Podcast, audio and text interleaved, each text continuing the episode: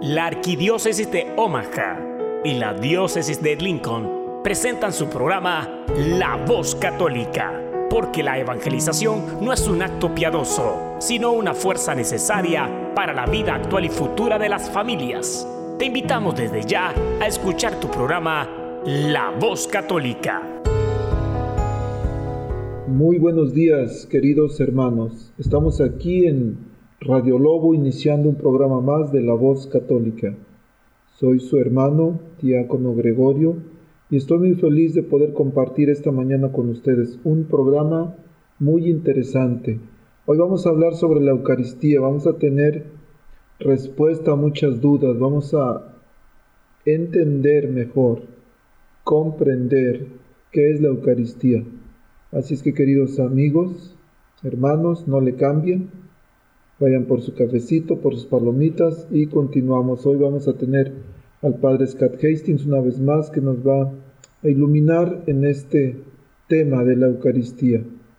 Pero antes que nada, quiero decirles que este programa es patrocinado en parte por la super tienda El Quetzal, que se localiza en la calle 19 y la Vinton en Omaha, en el número 1941 Vinton Street aquí en Omaha. Supertienda El Quetzal pone a su disposición los mejores servicios de envío de dinero con el mejor tipo de cambio a toda Latinoamérica y dentro de Estados Unidos también.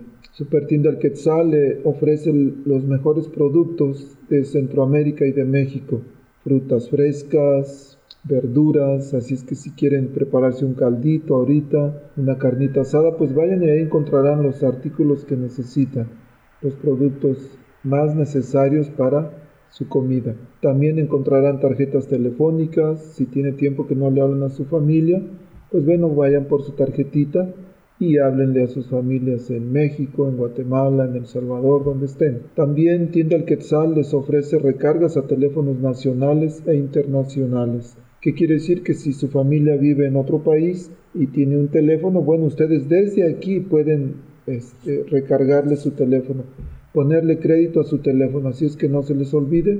Super Tienda El Quetzal en la 19 y la Vinton. Su número de teléfono es 402-933-9154. 402-933-9154. Bueno, no podemos continuar nuestro programa sin antes hacer una oración, pedirle a Dios por tantas cosas que están pasando en estos días. Digamos en el nombre del Padre, y del Hijo, y del Espíritu Santo. Amén. Amado Padre, te damos gracias por todo lo bueno que eres con nosotros, por las oportunidades que nos permites vivir, las experiencias con las que nos bendices día a día. Pero hoy, amado Padre, queremos, queremos pedirte especialmente por todas las personas que están sufriendo a causa de las inundaciones, tantas personas que han perdido su hogar o que han perdido muchas cosas, han tenido que estar viviendo fuera de sus casas, en albergues o en otras casas, con amigos, con familiares. Tú sabes su sufrimiento, Padre Santo, tú sabes cuál es su dolor, cuál es su pesar.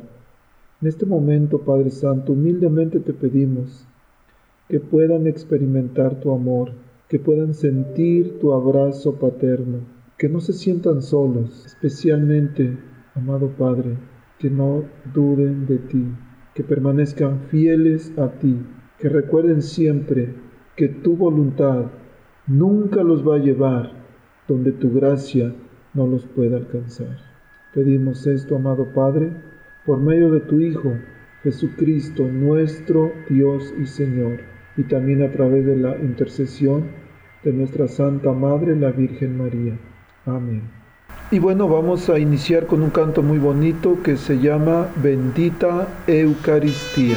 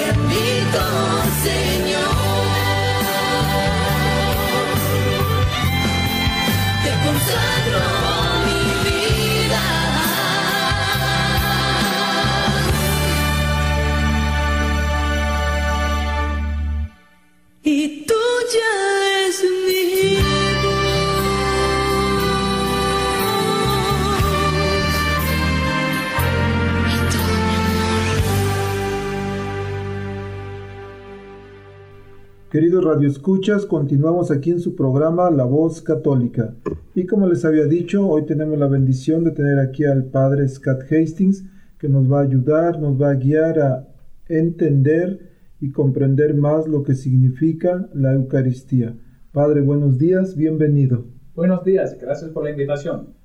Padre, sabemos que nos reunimos en la Eucaristía, pero a veces tenemos dudas referente a lo que realmente significa. ¿Podría usted decirnos qué es lo que significa la palabra Eucaristía? Cuando la usamos en español, la usamos en dos maneras. A veces hablamos de la misa en total como la Eucaristía, pero también usamos esta palabra para referir nada más al sacramento de la Eucaristía. Entonces, hoy cuando usamos esta palabra, no vamos a estar hablando de la misa en total, nada más del sacramento de la Eucaristía. Esta palabra es una palabra de origen ah, griega originalmente. Ah, es un verbo, es una acción en, griego, significa, o viene de la palabra eucaristein, que significa dar gracias. O es un verbo, a veces decimos que es una acción de gracias, pero es, es lo que significa originalmente en griego. Y en griego es un nombre general. Si una persona da gracias, una persona eucaristén. Entonces es una palabra general y común. Muchas gracias, Padre. El, la Eucaristía como uno de los sacramentos y especialmente el sacramento de nuestra fe. muchos hermanos protestantes y muchos católicos también que nos están escuchando a veces creen que la iglesia inventó eh, los sacramentos, que a veces algunos dicen que para hacer dinero, que porque cobran, porque no sé qué. Pero Padre, ¿quién instituyó la Eucaristía y cómo fue la institución? Todos los sacramentos fueron instituidos por Jesucristo cuando Él vivía entre nosotros y caminaba sobre la superficie de, de, la tierra. Entonces, la Eucaristía viene de Él, de sus palabras, y por eso en la misa, cuando, cuando un sacerdote dice las palabras en la misa, Él, cuenta, él habla de como una, una cuenta, una, una historia actual, Ah, porque él dice que en esa noche Jesucristo tomó el pan, tomó el vino y dijo estas palabras. Entonces, la origen de la Eucaristía es en la última cena, fue, la origen fue concluida en la cruz, pero Jesucristo instituyó eh, la Eucaristía en, en, ese jueves santo, el primer jueves santo. Y, y también al mismo momento instituyó el sacerdocio porque sin los sacerdotes no hay Eucaristía. Entonces hay la conexión completa entre los dos sacramentos. Muchas gracias, Padre. de hecho, podemos leer en la Biblia, en Lucas 22, especialmente el 19, donde Jesús dice, hagan esto en memoria mía. Y dice, esta es mi sangre de la alianza y este es mi cuerpo. Muchísimas gracias, Padre. Hay, he escuchado a veces algunas personas que dicen, oh, es que ustedes los católicos están mal.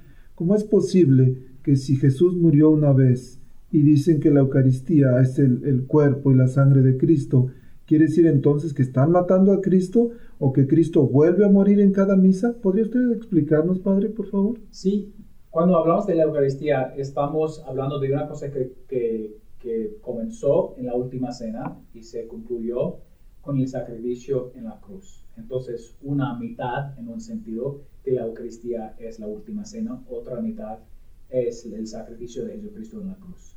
Y cuando hablamos del sacrificio de la Eucaristía, estamos hablando de una presentación nueva de, de la muerte de Jesucristo. No estamos diciendo que, que, matamos a Él o que Él muere de nuevo. Es que Jesucristo nos dijo que iba a darnos su cuerpo como carne y su sangre como bebida. Y él, ah, él, dijo, él nos dijo esto.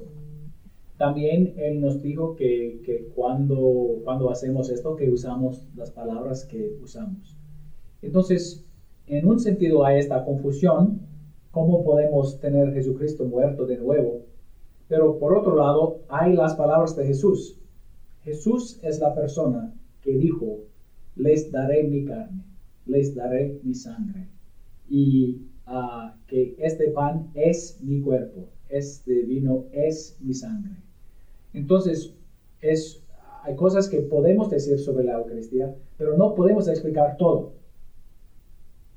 Tenemos como nuestro fundamento, tenemos el fundamento, el base de, de las palabras de Jesucristo, Sabemos que cuando Él dice estas cosas, que tenemos estas cosas como la verdad, pero no estamos diciendo que Él muere de nuevo. Si está un poquito complicado, es porque es algo que um, podemos entender solamente en parte.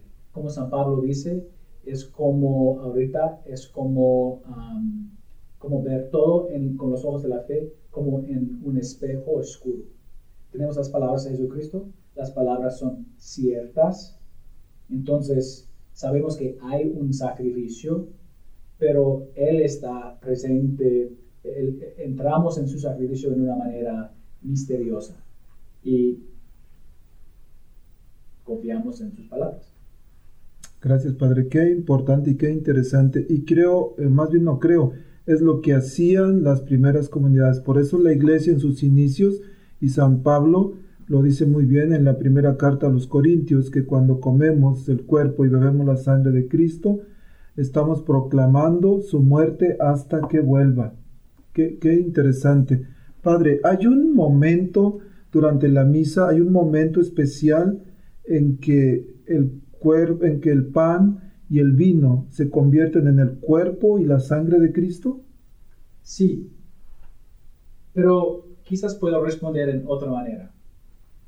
Si el sacerdote muere en la misa, ¿a qué punto hay pan y a qué punto hay cuerpo de Cristo?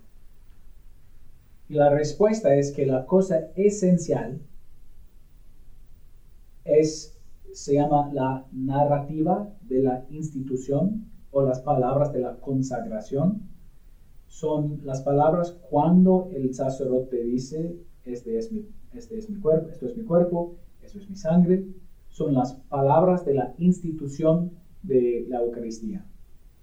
Hay otras cosas que son importantes, toda la misa es importante, y el sacerdote no tiene, el padre no tiene eh, la, prerrogativa de cambiar las cosas que él quiere cambiar. Pero esas palabras son las palabras esenciales.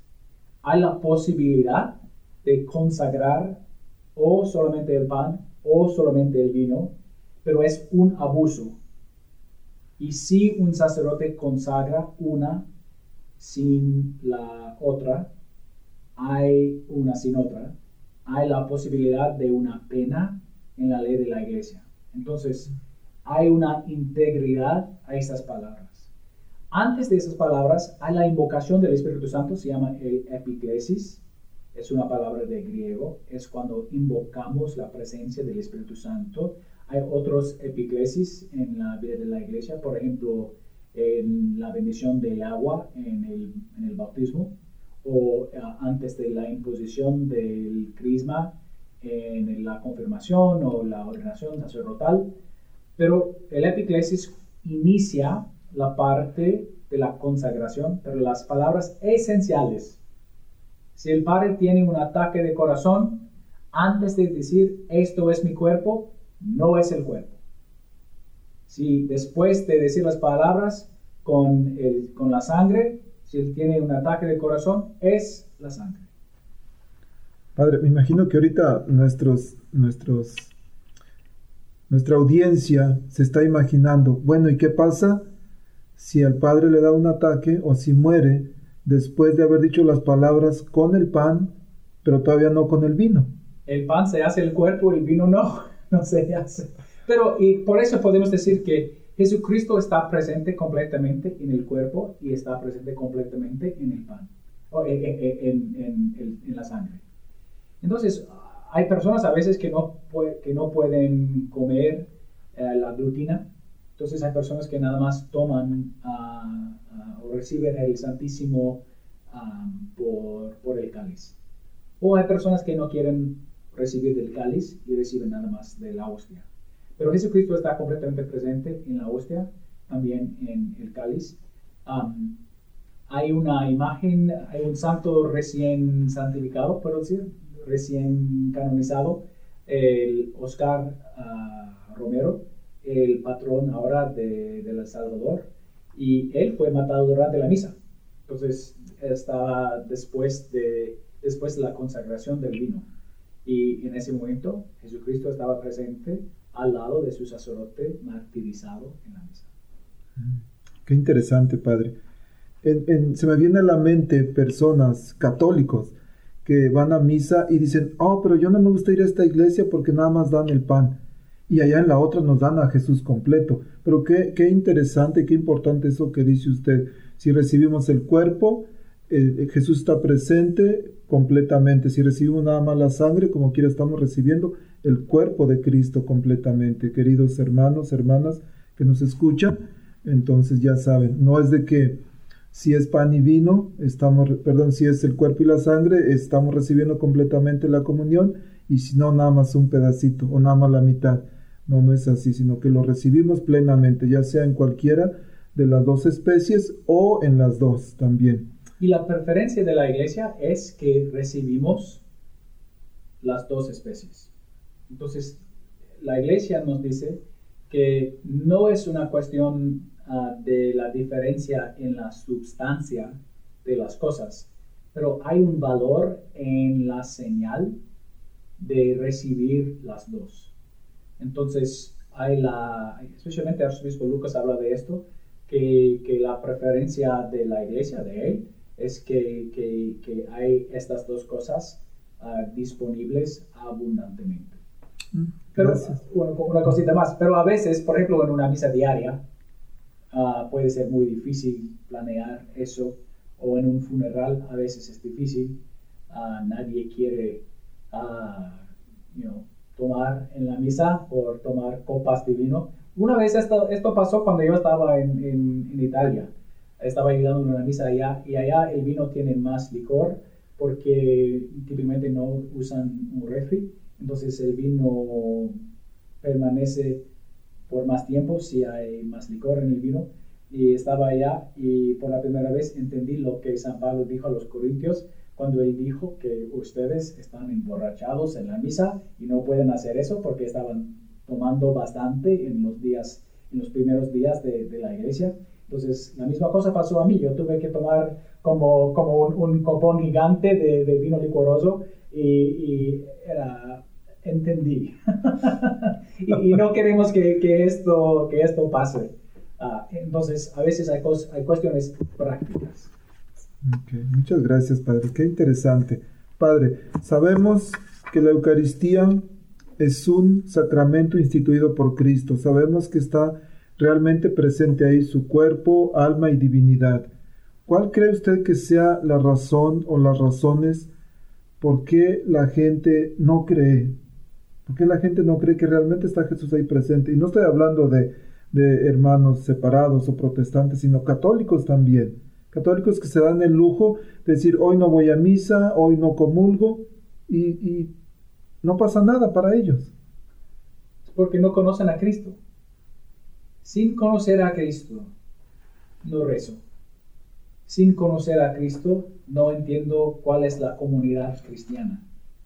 Conozco quiénes son mis amigos, pero no sé, porque eh, eh, la cristianidad es la proclamación de una presencia personal, que Cristo existe y conozco a Él. Entonces, personas que, conocen, que no conocen a Cristo, son las únicas personas que pueden decir, oh, no es nada. Pero una persona que conoce a Cristo por medio de la oración, por la experiencia del encuentro, esa persona tiene un deseo para Cristo. Es como un, hombre, si, si hay un hombre que se enamora ah, con una mujer, él quiere estar con ella. Pero un hombre no puede estar enamorado con una mujer, una mujer que él nunca había conocido. Entonces es igual aquí. Personas que no creen en la Eucaristía no conocen a Jesucristo. Hay excepciones, nuestros hermanos separados. A veces ellos tienen, bueno, a veces, muchas veces ellos tienen una, buena relación con Cristo. Pero hay, hay un, obstáculo, porque no hay nadie que puede enseñar a ellos qué significa, qué significan las palabras de Jesucristo en Juan 6, cuando Él habla de, del pan de vida. Y ellos han recibido una tradición que dice, oh, no hay Eucaristía, no hay sacerdocio, no hay esas cosas, hay nada más la palabra. Y tenemos, cuando hablamos de la Iglesia Católica, estamos diciendo que tenemos una riqueza. Los protestantes, los cristianos que no son católicos, ellos no tienen Eucaristía por falta de experiencia de la totalidad de la verdad. Católicos que no creen en el Santísimo no conocen a Cristo. Que estas palabras que dice Padre me recuerdan, el, o acaba de mencionar el Evangelio de San Juan capítulo 6. Y si, queridos hermanos que nos escuchan, si se ponen a leer la Biblia y ven la parte del versículo 48 en adelante, cuando Jesús empieza a hablar del pan de vida, vamos a encontrar que hay tres grupos de personas. Primero, los judíos, que dicen, ¿cómo puede este darnos a comer su carne? Y después hay otro grupo, discípulos de Jesús que lo habían visto, acababa de convertir, de multiplicar los panes, perdón, los panes y los, pescados. Pero dicen, este lenguaje es muy duro. y se van. Primero se van uno, después se va el otro grupo de sus discípulos, gente que andaba con él, pero ¿qué pasa? Que no lo conocían, como usted dice. Pero queda un grupo más, el grupo de los doce. Solamente, y Jesús en lugar de decirles, hey, espérense, no se vayan, es nada más, estoy hablando de manera simbólica, no es que realmente tengan que comer mi carne y beber mi sangre, no, al contrario, Jesús les dice, hey, ¿y ustedes qué? ¿También quieren irse? Qué impactante esas palabras, siempre cuando, cuando me acuerdo de eso, en la manera en cómo Pedro reacciona a nombre de los doce y dice, Señor, ¿a dónde iremos si solamente tú tienes palabras de vida eterna? Padre, cuando dice conocer a Jesús, muchos de nuestros hermanos separados conocen a Jesús con la Biblia, pero los católicos conocemos al Jesús de la Biblia, el Jesús que dice, el que come mi carne y bebe mi sangre tiene vida eterna. Es, es una gran diferencia conocer a Jesús con la Biblia y conocer al Jesús o a Jesús, o más bien al Jesús de la Biblia. Y esa experiencia de los doce es muy interesante. Y es interesante porque tenemos la misma experiencia en nuestras vidas, pero a veces no, no hacemos la conexión entre, entre la experiencia de nuestras vidas y lo que pasó con ellos. Porque ellos usan una forma de hablar que es una forma antigua de hablar. Ellos confían en las palabras de Jesucristo porque confían en Jesucristo, porque conocen a Él. Y ellos tienen una experiencia de los hechos de la vida de Cristo. Entonces, ellos ya han reconocido a Él como Mesías. Y cuando Él dice, yo les daré de comer mi carne, ellos dicen, ok, parece loco, pero no sabemos, pero confiamos en ti. Entonces, estamos aquí. Es como si alguien me dice hoy, o si, si mi mamá me llama hoy, y me llama, y me dice, Scott, tu hija está en el hospital, no tu hija, pero tu hermana está, no tengo hijos, si tu hermana está en el hospital y hay que ir al hospital para visitar a ella. Voy. Porque mi mamá no me va a traicionar. Conozco a ella, confío en ella. Lo que ella me dice, yo puedo confiar. Y si alguien me pregunta, Scott, ¿dónde está tu hermana? Puedo decir, oh, está en el hospital. ¿Cómo sabes? Bueno, porque mi mamá me dijo. Pero, ¿has visto a tu hermana en el hospital? No, no has visto a ella, pero confío en mi mamá. Bueno, si no has visto a ella, no puedes estar cierto que ella está allá. Puedo estar cierto, porque puedo confiar en las palabras de mi mamá. Y todos tenemos relaciones así en nuestras vidas. Si digo a un hombre que tiene una buena relación con su mujer y digo, tu esposa te traicionó ayer conmigo, él me va a decir, no pasó. No lo pasó. Conozco a mi esposa. No lo pasó. Es igual aquí ellos conocen a Cristo. No habían experimentado en ese momento todavía la Eucaristía. No habían visto todavía el pan. No habían llegado todavía a la última cena. Pero ellos conocían a Cristo. Tenían una experiencia de Cristo. Entonces cuando Jesucristo dijo, yo les daré de, comer mi carne, mi sangre, ellos dicen, ok, tienes razón, confiamos en ti. Es la manera de la fe. Sí, padre. Hay una frase que, recuerdo que dice que a, Dios o a Jesús no tenemos que entenderlo, tenemos que aceptarlo. Y lo que usted acaba de decir, confiar en Él. Queridos hermanos y hermanas que nos escuchan, el, ya saben, a Dios tenemos que aceptarlo, aceptar las palabras de Jesús, de comer su cuerpo y beber su sangre. Padre, ¿qué produce o qué efecto tiene la Eucaristía en, nuestro, en nuestra alma? La primera cosa y la cosa más, más, más, bueno, todos los sacramentos son señales, son símbolos, pero son símbolos que participan en lo que simbolizan. Es una, es una manera complicada para decir que los sacramentos hacen lo que significan. Entonces, físicamente, el pan y el vino son comida y bebida. A veces porque tenemos hostias muy pequeñas y hay nada más algunas, no sé cómo se llaman, en inglés es drops, uh, ¿cómo se llaman? Gotas. Gotas de, de, sangre, nada más un, un, poquito. a veces no parecen muy como comida.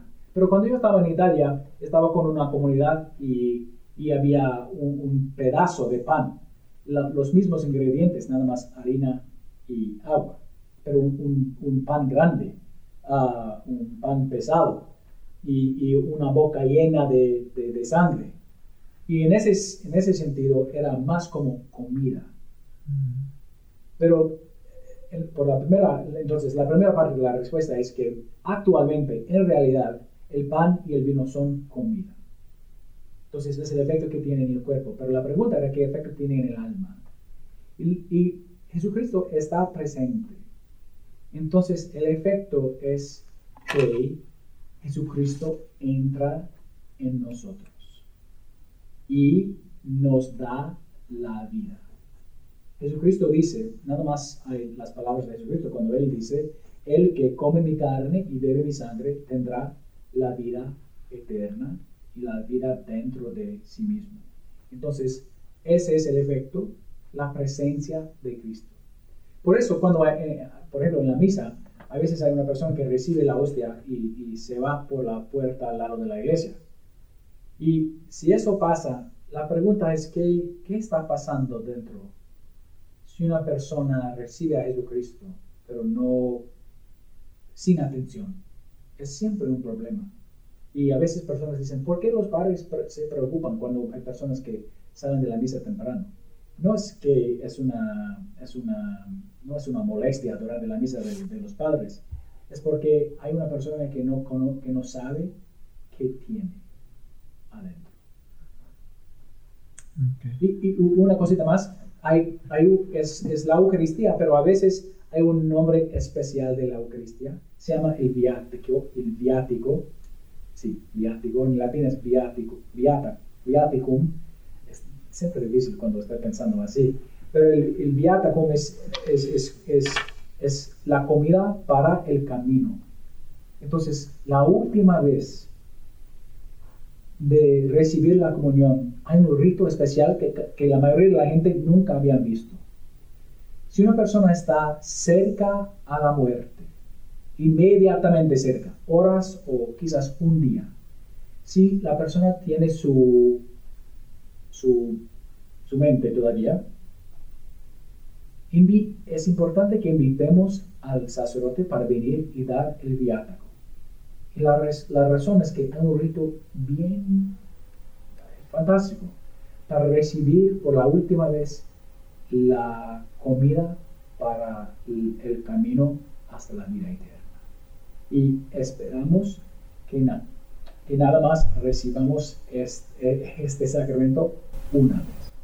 Padre, algunas personas a veces preguntan que si entonces es obligación o por qué es tan importante recibir la Eucaristía? Hay una obligación de recibirla al menos, al menos una vez al año. Pero hay una diferencia entre recibir la comunión una vez al año y cumplir la obligación de adorar a Dios. Entonces, hay la obligación de asistir a la misa. Es otra cosa. Tenemos la obligación de orar a Dios y guardar el sábado que es para nosotros el domingo, tenemos esa obligación de asistir a la misa porque Dios merece nuestra adoración. Y el primer objetivo de la misa es adorar a Dios y dar gloria a Dios. Hay también la posibilidad en la misa de recibir la Eucaristía. Entonces es difícil decir, soy católico, soy cristiano, soy parte del cuerpo de Cristo, pero no quiero recibir su, su cuerpo. Y hay que recordar también, recordarnos también que que el mundo es más grande que, que, las Américas. Entonces, si vivo en África o vivo en las montañas de, de una isla o, o, las montañas de México o, o partes muy remotas, si vivo allá, quizás hay un sacerdote que viene nada más cuatro veces al año o diez veces al año, una vez al mes. En, esa vez, en, en esas circunstancias es muy difícil recibir la hostia todos los días como es posible aquí en Omaha, porque tenemos una riqueza gigante de, la Eucaristía aquí. Um, entonces, para acomodar a las personas que, que viven muy lejos de, de, una, de un padre, ah, hay nada más la obligación de, de, asistir y recibir, asistir a la misa, no asistir a la misa, recibir la Eucaristía una vez al año.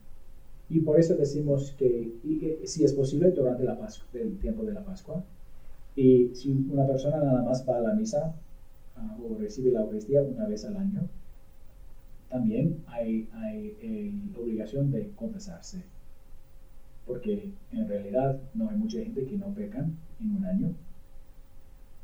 no significa que tenemos que confesarnos cada vez que recibimos la Eucaristía. Tenemos que confesarnos cada vez que, estamos conscientes de un pecado grave. Pero típicamente una persona que nada más recibe la Eucaristía una vez al año tiene un pecado serios que, que tiene que confesar antes de recibir la comunión. Padre, muchísimas gracias. Y acá se nos acaba el tiempo. Quisiera hacer una pequeña, una pequeña reflexión de un día, un diálogo entre un pastor protestante y un sacerdote católico. Le dice el pastor al sacerdote, oye, pero ¿cómo ustedes creen que Jesús está ahí presente realmente? Yo te aseguro que tomo una hostia y la llevo al microscopio más potente del mundo y no encuentro a Jesús ahí. Y dice el sacerdote, Oh, me parece bien. Oye, pero tú crees en Dios? Claro que yo creo en Dios, dice. ¿Y dónde está Dios? Pues está en el cielo, dice. Dice, pues yo te aseguro que tomo el telescopio más potente que hay y no encuentro a Dios. Y dice el pastor, bueno, es que a Dios lo vemos con los ojos de la fe. Pues exactamente eso es lo que hacemos nosotros. Tenemos que verlo con los ojos de la fe. Padre, muchísimas gracias por su tiempo. Siempre es usted muy generoso apoyándonos.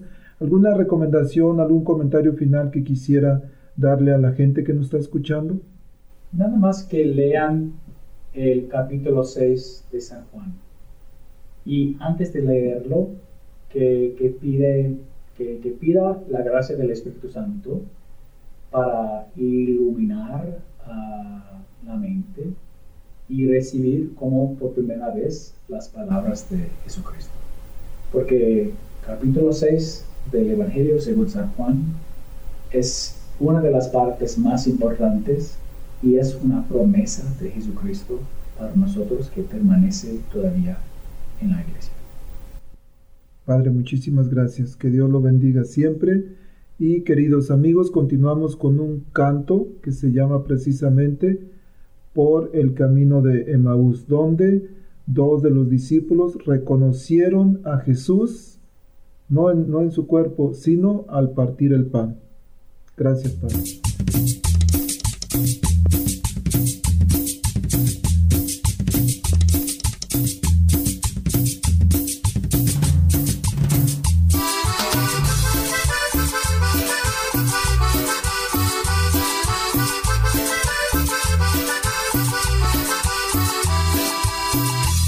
Que llevabas conversando, me dijiste buen amigo y me detuve asombrado a la vera del camino.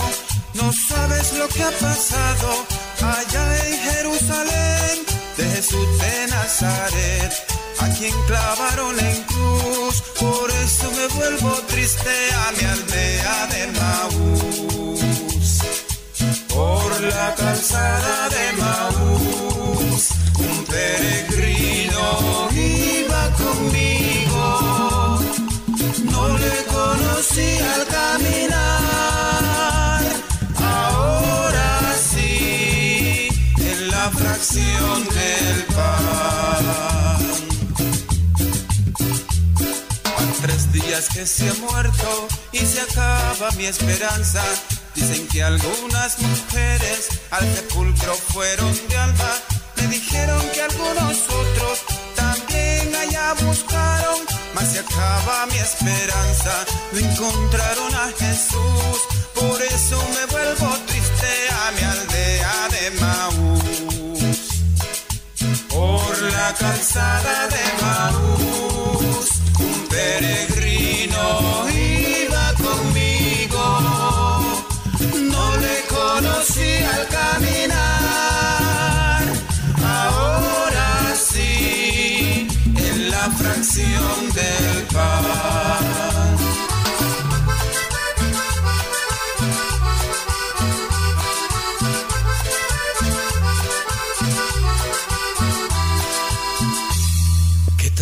Tontos corazones que ignoráis a los profetas, si la ley ya se anunció que el Mesías padeciera y por llegar a su gloria escogiera la aflicción. Y en la tarde de aquel día yo sentí que con Jesús nuestro corazón ardía a la vista de Maús. Por la calzada de Maús, peregrino iba conmigo. Habla, que tu siervo escucha. Un segmento donde meditaremos las lecturas del día. Pidamos al Espíritu Santo que nos revele la verdad, porque la verdad nos hace libres. Habla, que tu siervo escucha. Feliz domingo para todos. Este es el tercer domingo de Cuaresma. Recordemos que los domingos tienen ciclos de lecturas. Por ejemplo, este año nos encontramos en el ciclo C y el autor que más escuchamos es San Lucas.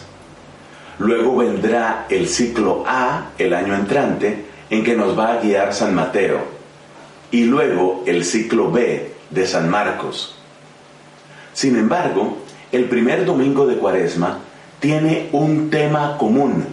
No importa si nos encontramos en el ciclo A, B o C. El primer domingo de Cuaresma siempre se habla de las tentaciones. Por supuesto, en el ciclo A será las tentaciones de Cristo en el desierto, según San Mateo. En el ciclo B, las tentaciones, según San Marcos. Y en este ciclo C, las tentaciones de Jesús, según San Lucas. Algo parecido sucede en el segundo domingo de Cuaresma. La escena en este segundo domingo es la transfiguración. Ciclo A, Mateo nos presenta la transfiguración, ciclo B, Marcos nos habla de la transfiguración y en el ciclo C encontramos a San Lucas presentando su versión sobre esa escena bellísima.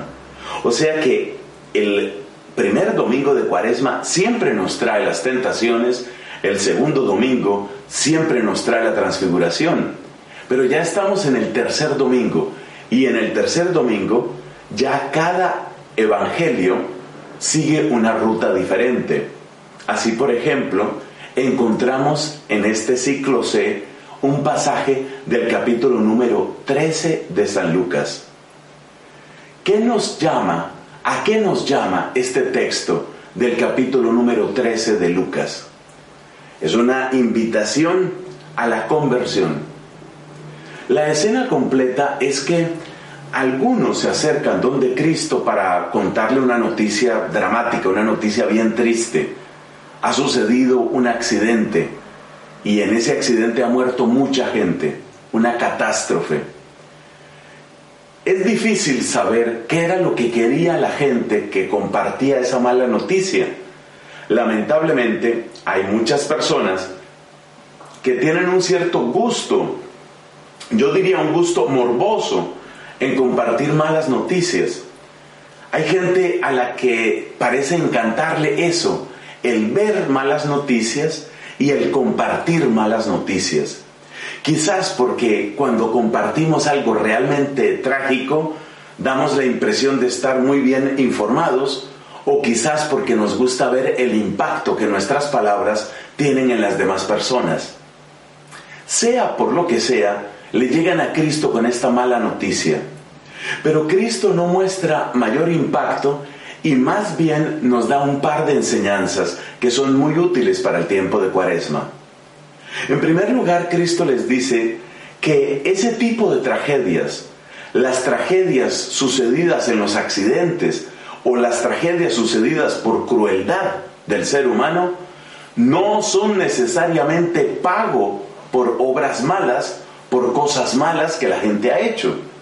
Porque ya en tiempo de Cristo y también en nuestra época hay algunos que consideran que si a alguien le pasa algo malo, debe ser como una especie de compensación, como una especie de factura que la vida le pasó. como él hizo algo malo antes, entonces la vida le pasó factura y ahora le sucede algo malo a él.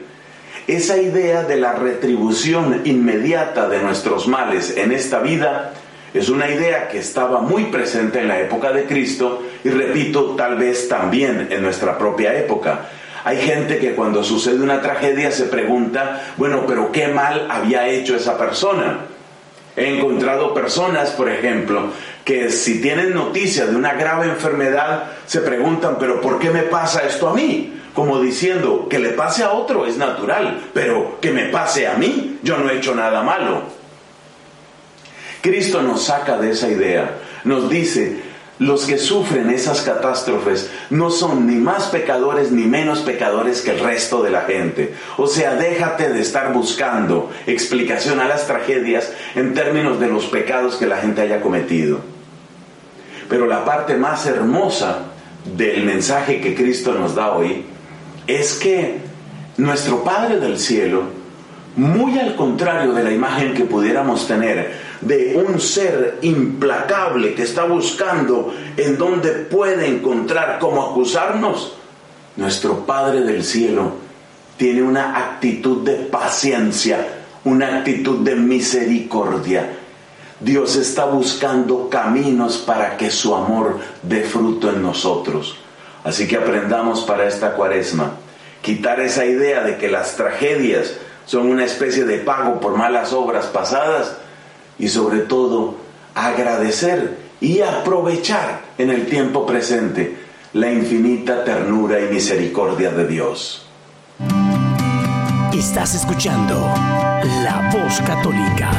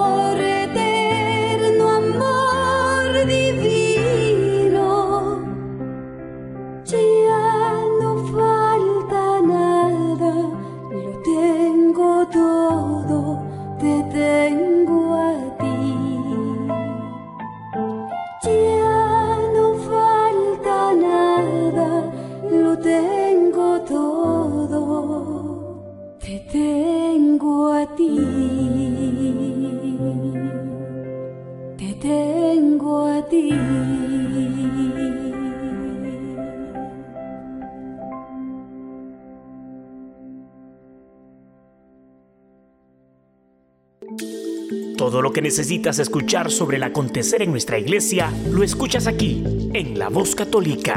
A continuación. algunos de ustedes ya habrán escuchado acerca de Unite, nuestro evento arquidiocesano que tendrá lugar el día 8 de junio en el Centro de Convenciones CHI o el Health Center Arena, aquí en el centro de Omaha. ¿Qué es el Unite? Bueno, el Unite será una experiencia inolvidable como ninguna. En Unite encontraremos un ambiente primero de fiesta para celebrar el camino y la alegría de ser católicos.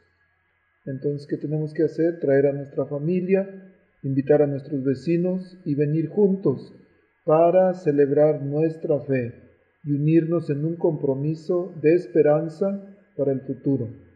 Hay varias actividades en este evento. Va a haber una presentación especial multimedia con el arzobispo Jorge Lucas. Es una sesión interactiva de preguntas y respuestas. También tendremos música, por supuesto. Habrá una misa de Pentecostés donde, digamos, alrededor de 15.000 católicos juntos estaremos orando, cantando, recibiendo el sacramento de la comunión. Entonces es va a ser un evento inolvidable. En el Tendremos también, tendremos también una sesión en español, puro español. Bueno, en primera, todo el evento va a ser bilingüe, lo que la misa va a ser bilingüe, la presentación del arzobispo bilingüe, pero también de las 12 del día a las 3 y media de la tarde vamos a tener una sesión en español que se ha denominado Latino Unite. Entonces, para los católicos que hablamos español, podremos disfrutar de la sesión Latino Unite, que nos moverá con música en vivo y vibrantes testimonios. Eh, vamos a tener mariachi, vamos a tener bailes folclóricos y después tendremos un concierto con el padre Miguel Ángel Sánchez y Fuerte Dios. Es una banda que viene de San Diego y de Tijuana y también después tendremos un grupo de personas que estarán compartiendo poderosos testimonios de fe. Entonces va a ser un día inolvidable, no se lo pierdan. Por favor reserven la fecha si aún no se han registrado. Recuerden que el evento es gratis, pero el espacio es limitado y los asientos se están llenando rápidamente.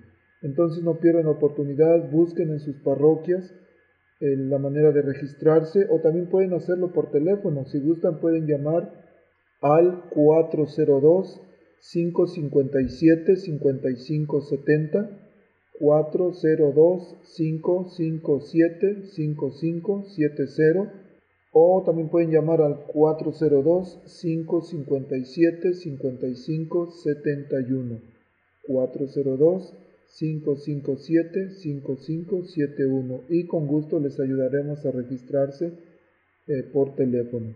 Entonces no olviden. ¿Qué más va a haber? Bueno, también va a haber sesiones para los jóvenes.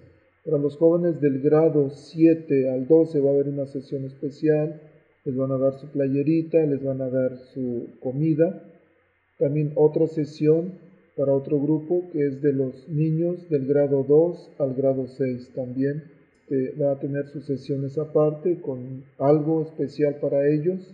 Después de la misa, de la misa de 4 de la tarde, misa de Pentecostés, imagínense todos reunidos, así como hace casi dos mil años que estaban los discípulos reunidos, esperando la venida del Espíritu Santo, así estaremos todos reunidos, quince mil personas, imagínense, clamando la venida del Espíritu Santo y después de la misa va, a haber un evento, es como una obra teatral que se llama Cross and Light, Cruz y Luz. Y es una presentación musical sobre la pasión, muerte y resurrección de nuestro Señor Jesús y la venida del Espíritu Santo. Esta es una obra excelente que dice el, el anuncio que debería ser presentada en Broadway, pero nosotros podemos disfrutarla en este día completamente gratis. Entonces recuerden, sábado 8 de junio de este año 2019, vamos a experimentar una celebración inspiradora, vibrante y llena de gozo de la fe católica. Por supuesto que no queremos perdernos esta única oportunidad posiblemente en nuestra vida de unirnos a miles de católicos de cada una de las parroquias de nuestra arquidiócesis. Imagínense, pues, estaremos ahí de todos colores y sabores, unidos a nuestro pastor, al arzobispo Jorge Lucas, celebrando un día de, fe, un día de alegría, de gozo, de fiesta y sobre todo de estar compartiendo unos con otros, celebrando nuestra fe. Les repito una vez más, el evento es gratis, pero tenemos que inscribirnos rápidamente porque el espacio se está llenando rápidamente. Se paga gracias a la generosidad de personas, de donantes privados. Este, es como se ha podido pagar este evento. Entonces, lo único que tenemos que hacer nosotros es registrarnos lo más pronto que podamos. El registro debe ser individual. Digamos, si yo tengo mi esposa, mis dos hijas, bueno, tengo que registrar a cada una de manera individual. ¿Ok? Así es que todos ya sabemos, 8 de junio, y registrarnos lo más pronto que podamos. Vamos con nuestros coordinadores de grupo, también ellos tienen formas en las parroquias llamen a su parroquia o también llámenos directamente aquí a la oficina. Bueno, pues muchas gracias y que Dios les bendiga. Y pues bueno, el tiempo se nos ha terminado.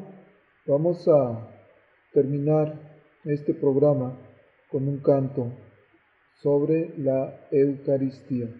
Nos vemos la próxima semana y que Dios los bendiga.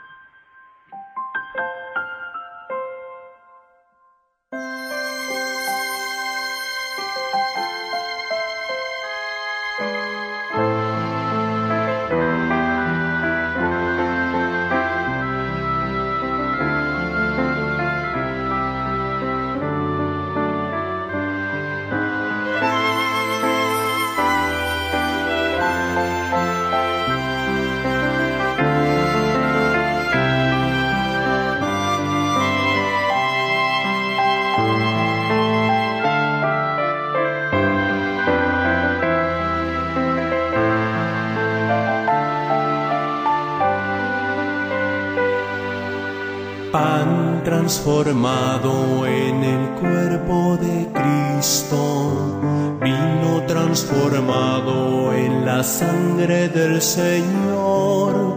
Cristo nos dice, tomen y coman, este es mi cuerpo que ha sido entregado. Eucaristía, milagro de amor Eucaristía, presencia del Señor. Eucaristía, milagro de amor. Eucaristía, presencia del Señor.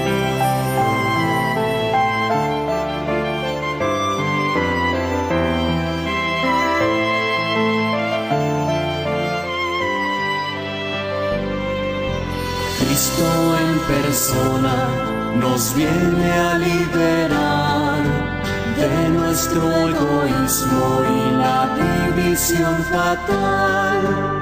Oh gran prodigio de Cristo sabio y bueno, para alimentarnos con su sangre y con su cuerpo. Eucaristía, milagro de amor. La Arquidiócesis de Omaha y la Diócesis de Lincoln presentaron su programa La Voz Católica, porque la evangelización no es un acto piadoso, sino una fuerza necesaria para la vida actual y futura de las familias. No olvides que el próximo domingo tienes una cita aquí en La Voz Católica, de 8 a 9 de la mañana por esta emisora.